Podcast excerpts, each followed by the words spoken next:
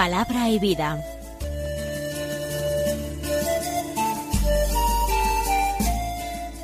Con el Padre Manuel Horta, desde Sevilla.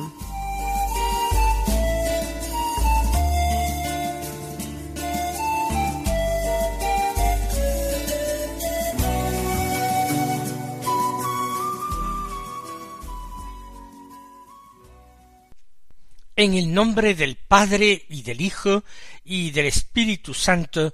Amén. Alabados sean Jesús y María. Muy buenos días, queridos amigos, oyentes de Radio María y seguidores del programa Palabra y Vida. Hoy es el viernes de la vigésimo cuarta semana del tiempo ordinario. Un viernes que es 17 de septiembre y en este día la Iglesia celebra la memoria de San Roberto Belarmino, doctor de la Iglesia. Nació en la Toscana italiana, en Montepulciano, en el año 1542. Cuando sólo tenía tres años, comenzó el concilio de Trento y cuando él tenía veintiún años, fue cuando terminó el concilio. Es decir, prácticamente toda su infancia y juventud la pasó con ese eco del concilio que se estaba llevando a cabo.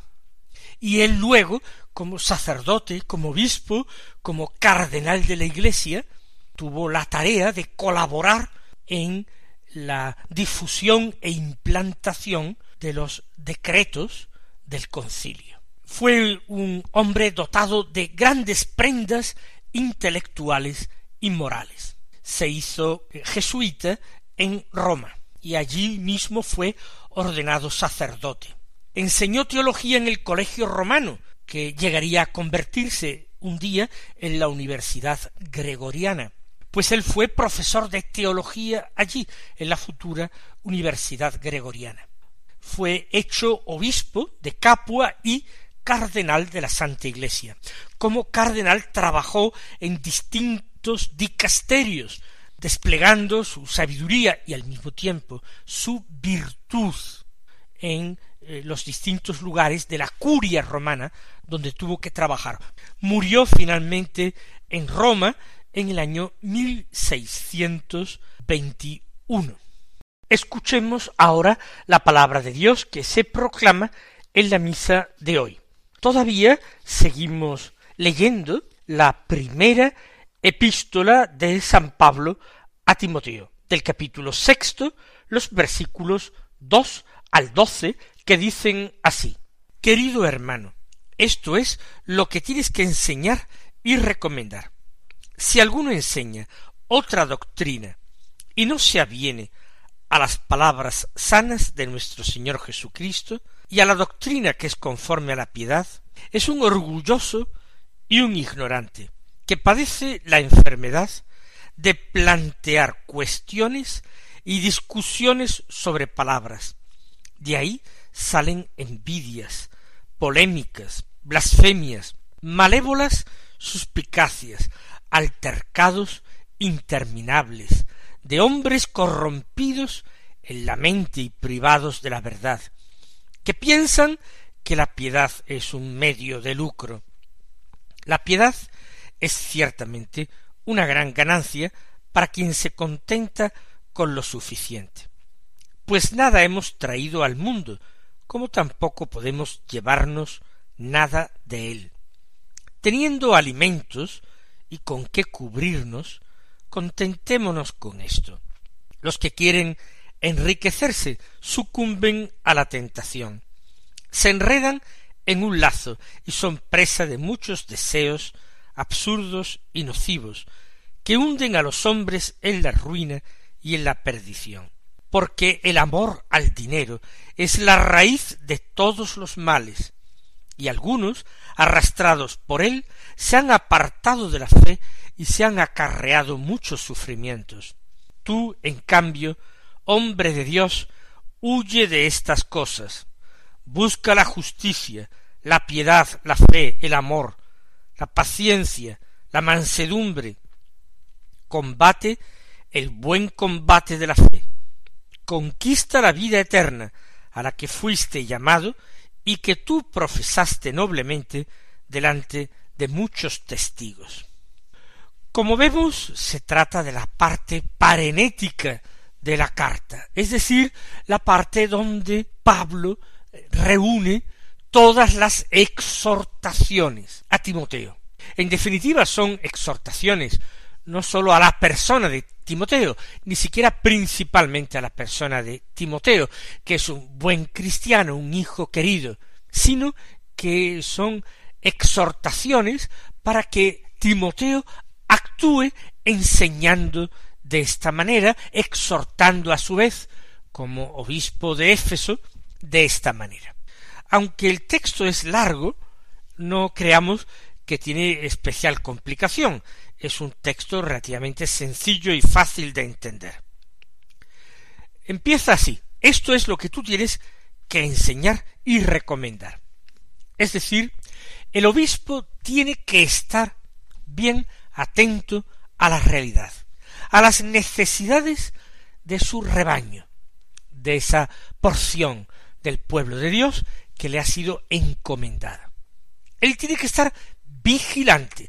Recordaba yo hace unos pocos días cómo en griego la palabra episcopos significa inspector. Tiene pues que inspeccionar su comunidad, a ver si todos viven de acuerdo al Evangelio de Jesucristo, para tratar de corregir errores, amonestar a los que puedan ser culpables de algo, hacer justicia, alentar a los que se encuentran desanimados, etc.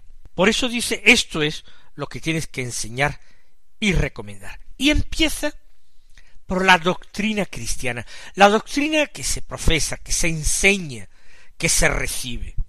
Y advierte, si alguno enseña otra doctrina, otra ¿Qué significa? ¿Cuál es esa otra? Pues distinta a la doctrina que Pablo le ha transmitido a Timoteo y que lógicamente Timoteo debe a su vez transmitir a los efesios. Otra doctrina distinta. Y piensen que en aquel momento, en el primer siglo de la historia de la Iglesia, a poco, ya en la época apostólica, aparecen herejías, despiaciones, la fe católica va siendo poco a poco conocida, discernida, cuando la Iglesia tiene que tomar posición frente a algunos que predican cosas que les resultan extrañas, que no están presentes en la enseñanza del Señor ni de las antiguas escrituras.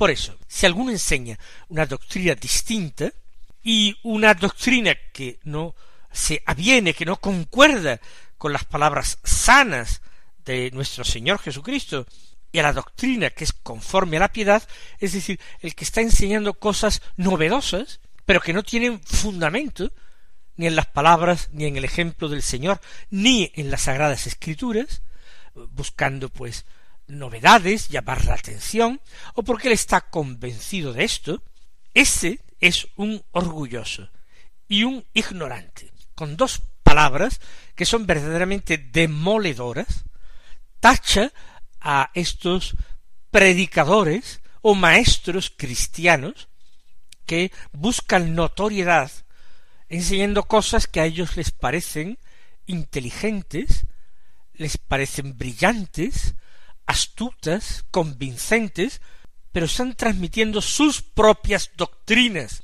no la verdad de Dios orgulloso porque sin someterse a enseñanzas recibidas, predica novedades, e ignorante porque cree que sus descubrimientos son algo cuando no son nada, son pura vaciedad y engaño que hacen daño.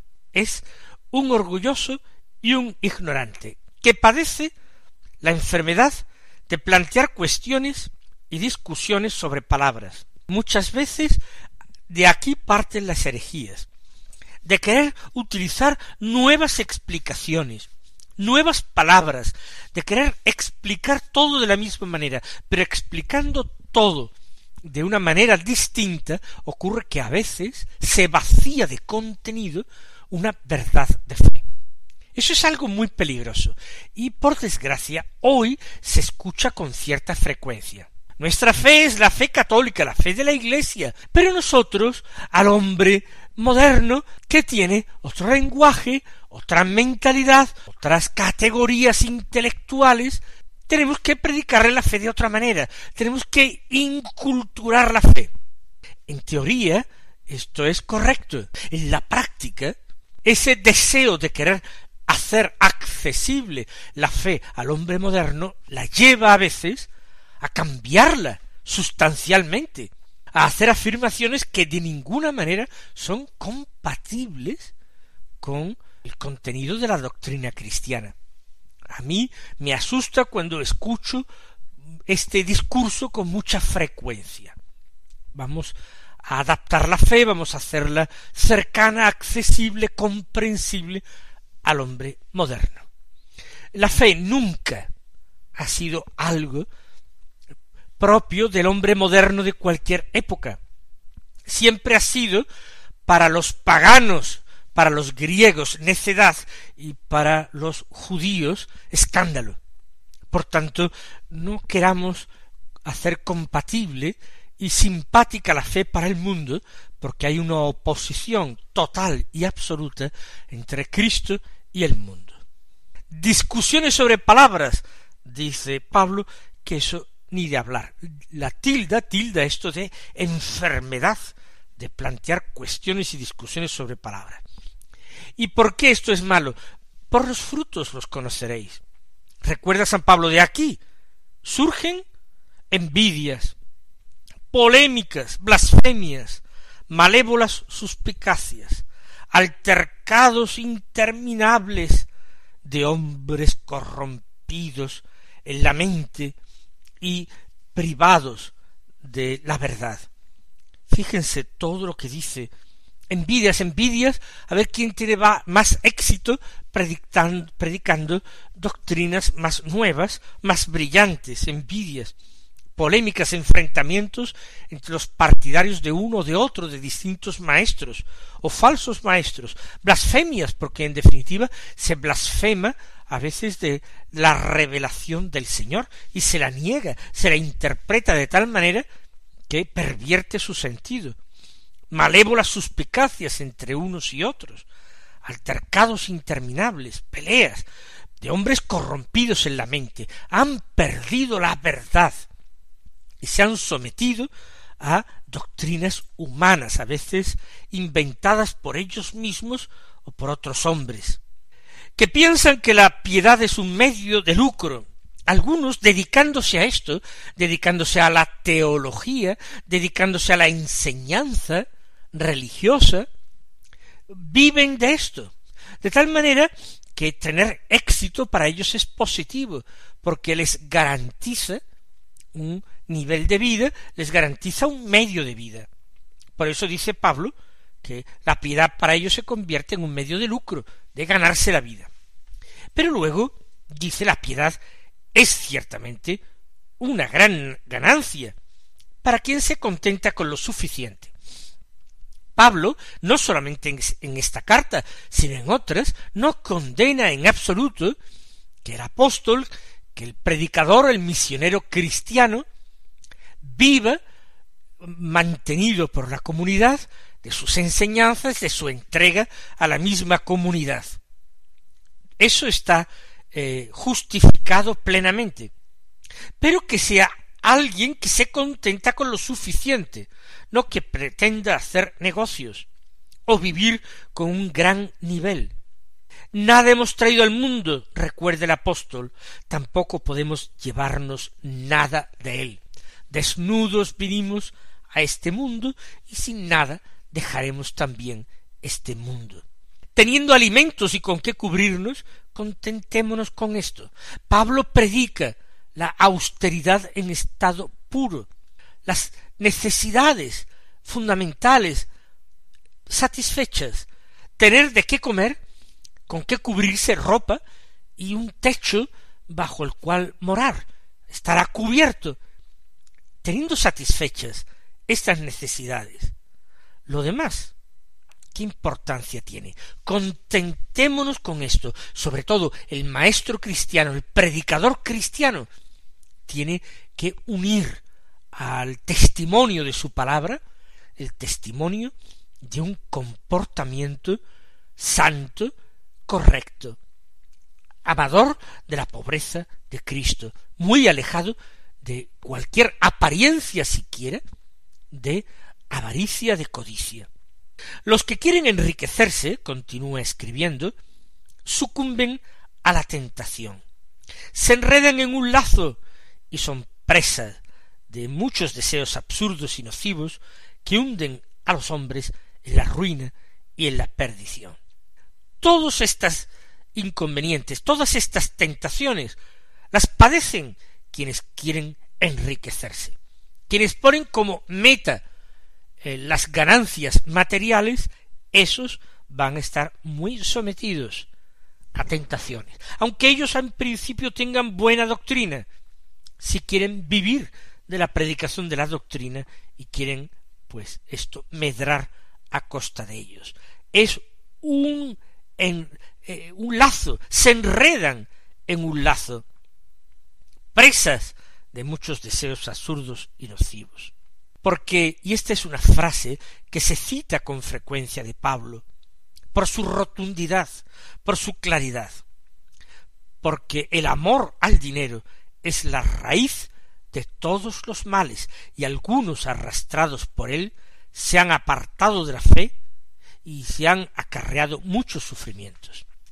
De hecho, Jesús ya había prevenido muy claramente contra el amor a las riquezas. Ya el Señor había dicho que es difícil les es a los ricos entrar en el reino de los cielos, y los apóstoles se habían espantado ante estas palabras y habían comentado, pero entonces ¿quién puede salvarse? Pablo apunta exactamente en la misma dirección que Jesús. Es funesto poner mucho empeño, mucha atención, muchos cuidados a las riquezas materiales. Dice el apóstol a Timoteo que el amor al dinero es raíz de todos los males. Pone no a la soberbia como la raíz de todos los males, pone más bien en la lista de pecados capitales a la avaricia. De alguna manera el soberbio es avaricioso de honra y de poder. Pero esa avaricia de riquezas que sean materiales o incluso espirituales, eh, ese, ese afán de riquezas, ese amor a las riquezas es raíz de todos los males. Y en la práctica Pablo ha visto que muchos, dejándose arrastrar poco a poco por este amor al dinero, se han apartado de la fe y han incurrido y se han acarreado muchos sufrimientos. Ahora, después de la censura de estos comportamientos malos, bien de los hombres que pervierten la doctrina y se engañan a sí mismos y engañan a los demás, bien aquellos que buscan sólo el lucro, medrar las ganancias, las riquezas, despachados estos dos grandes eh, inconvenientes, estos dos grandes lazos en los que son cazados los incautos, Pablo se dirige ahora directamente a su hijo querido Timoteo, el episcopo o obispo de la comunidad de Éfeso. Tú, Timoteo, en cambio, hombre de Dios, bonita forma que tiene de llamarlo. Pablo aprecia sinceramente a Timoteo, le tiene un cariño muy particular, porque han pasado años juntos y conoce a Timoteo desde que Timoteo era adolescente y se fue con él. Lo, Pablo era célibe, no estaba casado, no había tenido hijos.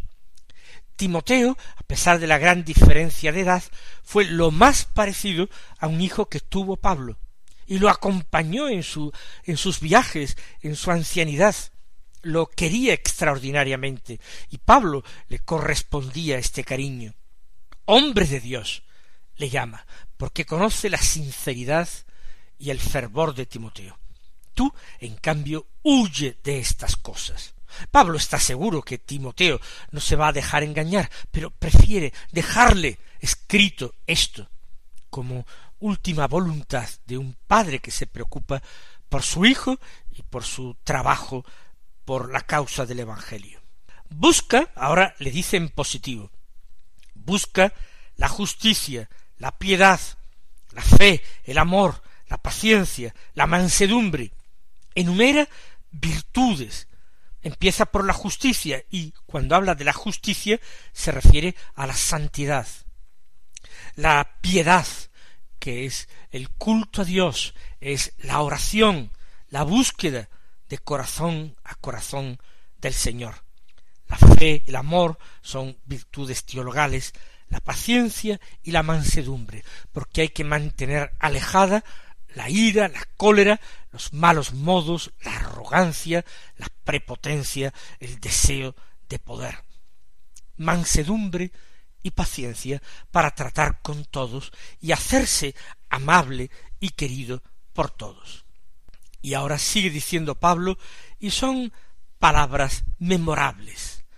Combate el buen combate de la fe. Pablo ha comparado siempre la vida cristiana como una carrera que se disputa en un estadio entre diferentes atletas. Lo ha comparado la vida cristiana como un pugilato entre dos luchadores. Ahora dice combate, el buen combate de la fe. ¿Por qué es combate? Porque requiere esfuerzo. Y porque uno, incluso a pesar de que alcance la victoria, se lleva también golpes, y golpes dolorosos. Es imposible vencer en un combate sin recibir heridas y golpes. Por tanto, la comparación es muy exacta. Combate el buen combate de la fe, conquista la vida eterna. Es ese término eh, militar, conquista el reino de los cielos, Jesús dijo, padece violencia, y los violentos lo arrebatan. Quien pone todo empeño, todo su deseo en alcanzar el reino, ese hace violencia al cielo con sus plegarias y se hace violencia a sí mismo para no dejar de correr hacia adelante, hacia el premio al que Dios le llama en Cristo Jesús busca todas las virtudes, combate el combate de la fe, conquista la vida eterna, a la que fuiste llamado, y que tú profesaste noblemente delante de muchos testigos. Claro, él profesó la fe cristiana en el momento de su bautismo, era hijo de una madre y de una abuela cristianos, profesaría la fe posiblemente cuando el mismo Pablo le impuso las manos imponiéndole las manos, lo hizo obispo para destinarlo a presidir la comunidad de Éfeso. Por tanto, a la vida eterna fue llamado Timoteo y la fe la profesó noblemente delante de muchos testigos. Ojalá estas mismas cosas nosotros nos las tomemos como un mensaje personal de Dios para nosotros, que Él os colme de bendiciones y hasta mañana si Dios quiere.